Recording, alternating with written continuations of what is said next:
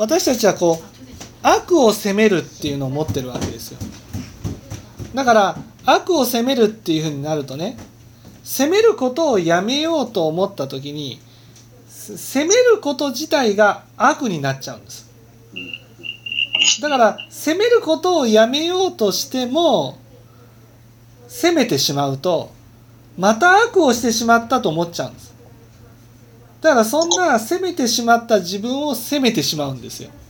自分を責めちゃうね。自分を責めちゃう、ね、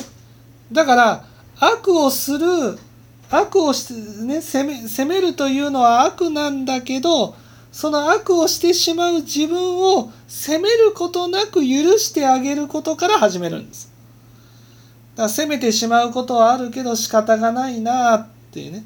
また責めちゃったな仕方ないなっていうふうになると責めることは悪なんだけどそれを責めることなく悪という自分を責めることなく仕方がないつまり悪を責めるという心が結果的に減っていくっていうことになるんですね。